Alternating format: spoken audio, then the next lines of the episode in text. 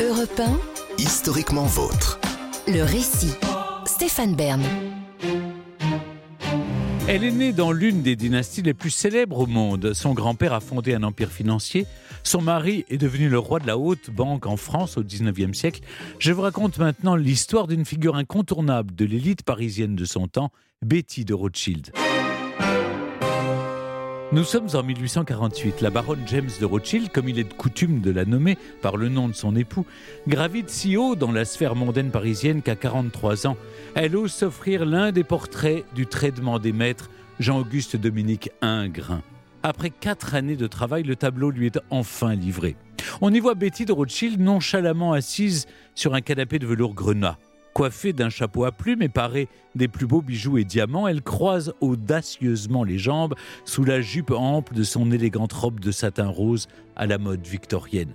Indéniablement, le luxe lui va ravir. En cette année 1848, Betty de Rothschild est bien loin de Francfort où elle est née le 15 juin 1805. À l'époque, le patronyme de sa famille est encore peu connu en Europe et les Rothschild, issus du ghetto juif de la ville, n'avaient pas encore de titre ni de particules, ni en allemand ni en français d'ailleurs. Betty Rothschild est l'une des premières descendantes de la lignée qui va devenir célèbre dans le monde entier. Une Rothschild de souche. Petite fille de Mayeram Shell Rothschild, le fondateur de la banque familiale Rothschild und Söhne à Francfort, et fille de Salomon Rothschild et de son épouse, Caroline Stern. Très tôt, Mayer Amschel Rothschild encourage ses fils à déployer l'entreprise familiale sur le continent en ouvrant des succursales dans de grandes villes européennes. Tandis qu'Anselm restait à Francfort, Nathan part lui à l'assaut de Londres, Jacob à Paris, Salomon à Vienne et Karl à Naples. Si bien qu'au début des années 1820, les frères Rothschild ont conquis toute l'Europe. Les têtes couronnées endettées par les guerres napoléoniennes ne peuvent déjà plus se passer de leurs généreux prêts. Et la cour de Vienne leur accorde même la dignité de baron en 1822, après leur avoir concédé une particule cinq années plus tôt. Au-delà de leur talent dans la finance, les Rothschild doivent leur réussite triomphale à un esprit de famille aussi solide que stratégique, pour que leur fortune grandissante ne s'échappe pas entre de trop nombreuses mains, ils prirent notamment l'habitude de se marier entre eux. Et oui, le premier à sauter le pas fut Salomon, le deuxième des cinq fils de Mayer Ramschel, qui accorda la main de sa fille Betty à son dernier frère, Jacob.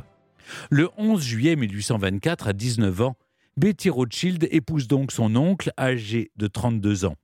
Jacob, qui se fait désormais appeler James, vit alors à Paris. Les affaires de la branche française Rothschild frère, qu'il a créée voilà sept ans, sont prospères. Et le riche banquier a déjà plusieurs belles demeures à offrir à sa dulcinée. En 1817, il a acquis le château de Boulogne, ainsi qu'un hôtel particulier au 19 rue d'Artois, la future rue Lafitte. Célibataire, il y a déjà organisé un bal mémorable pour s'attirer la sympathie et l'estime de la haute société parisienne. Mais pour se faire véritablement un nom au sein de l'élite française, il manquait à James une épouse. Une maison sans femme est un bateau sans capitaine, écrivait-il à son grand frère Nathan quelques années auparavant. Et Betty de Rothschild, éduquée à Vienne et parlant couramment le français, va remplir ce rôle à merveille en devenant la figure de proue de la vie mondaine parisienne sous la monarchie de Juillet. Après s'être fait un nom dans le monde de la haute banque, en France sous la Restauration, James de Rothschild, que l'on surnomme désormais le Grand Baron, s'arroge une place de choix dans l'entourage du roi Louis-Philippe Ier. Quant à la baronne, elle se lie d'amitié avec la reine Marie-Amélie et son salon devient l'un des plus réputés de la capitale. Dans l'hôtel particulier de la rue Lafitte, Betty de Rothschild attire du beau monde, des hommes politiques comme Adolphe Thiers, des artistes peintres aussi renommés qu'Eugène Delacroix, des musiciens, l'italien Rossini ou encore le jeune virtuose Frédéric Chopin, des hommes de lettres comme Balzac ou le poète allemand Heinrich Heine la crème de la crème, se presse chez l'élégante Betty de Rothschild pour s'y faire une réputation, mais aussi à sa table pour déguster les mets prestigieux du chef Antonin Carême. Pas moins de quatre dîners par semaine, des concerts, un bal tous les samedis soirs, le couple Rothschild dépense sans compter. Et cet investissement va se révéler payant à plus d'un titre.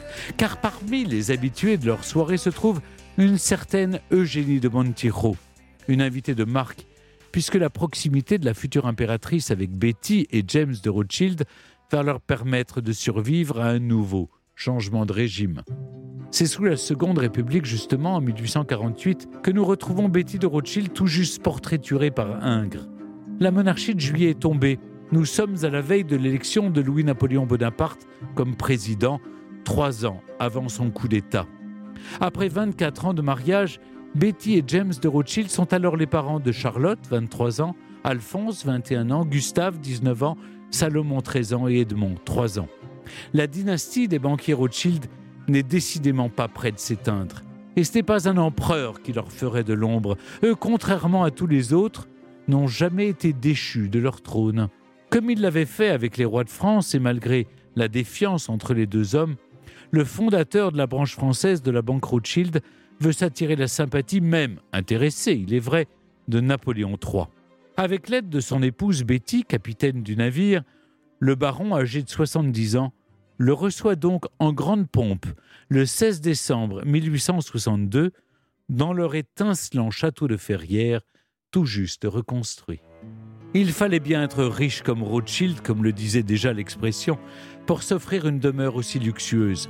Dessinée par l'anglais Joseph Paxton, l'architecte du Crystal Palace de Londres, décoré par l'artiste français Eugène Lamy, aidé pour l'occasion de l'œil avisé de Betty, le château de Ferrières dispose du chauffage central, de l'eau courante et chaude dans toutes les chambres et d'une cuisine séparée reliée aux offices par un chemin de fer souterrain.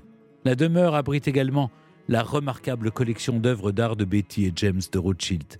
Lancée dès 1855, alors que le couple voyait sa cote de popularité baisser au profit de celle des frères Pereire, qui leur faisaient concurrence dans la banque, dans l'industrie ferroviaire et même dans les cercles mondains, le chantier s'achève finalement à point nommé, tandis que le succès de leurs rivaux décline. Aussi, pour inaugurer le château le 16 décembre 1862, Betty et James de Rothschild ne manquent-ils pas de convier l'empereur?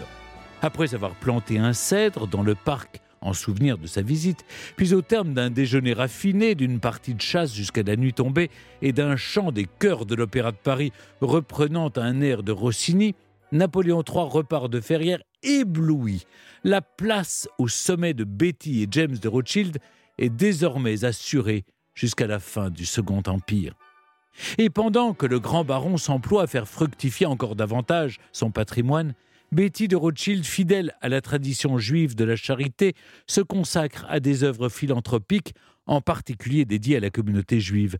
Celle-ci doit entre autres au Rothschild l'hôpital de la rue de Picpus, dans le 12e arrondissement de Paris. Son propre malheur ne détournera pas la baronne de son engagement humanitaire qu'elle poursuit après la mort de son fils Salomon à seulement 29 ans en 1864, puis celle de son mari quatre ans plus tard. En parallèle, à 63 ans passés, la baronne se consacre à son domaine du château Lafitte dans le Médoc que James de Rothschild s'était offert quelques mois avant son décès. Dans les dernières années de sa vie, Betty de Rothschild passe ainsi plusieurs étés dans une nouvelle demeure à Cannes, avant de s'éteindre à l'âge de 81 ans le 1er septembre 1886 dans son château de Boulogne, restant à jamais l'une des premières Rothschild de la lignée. Europe historiquement vôtre.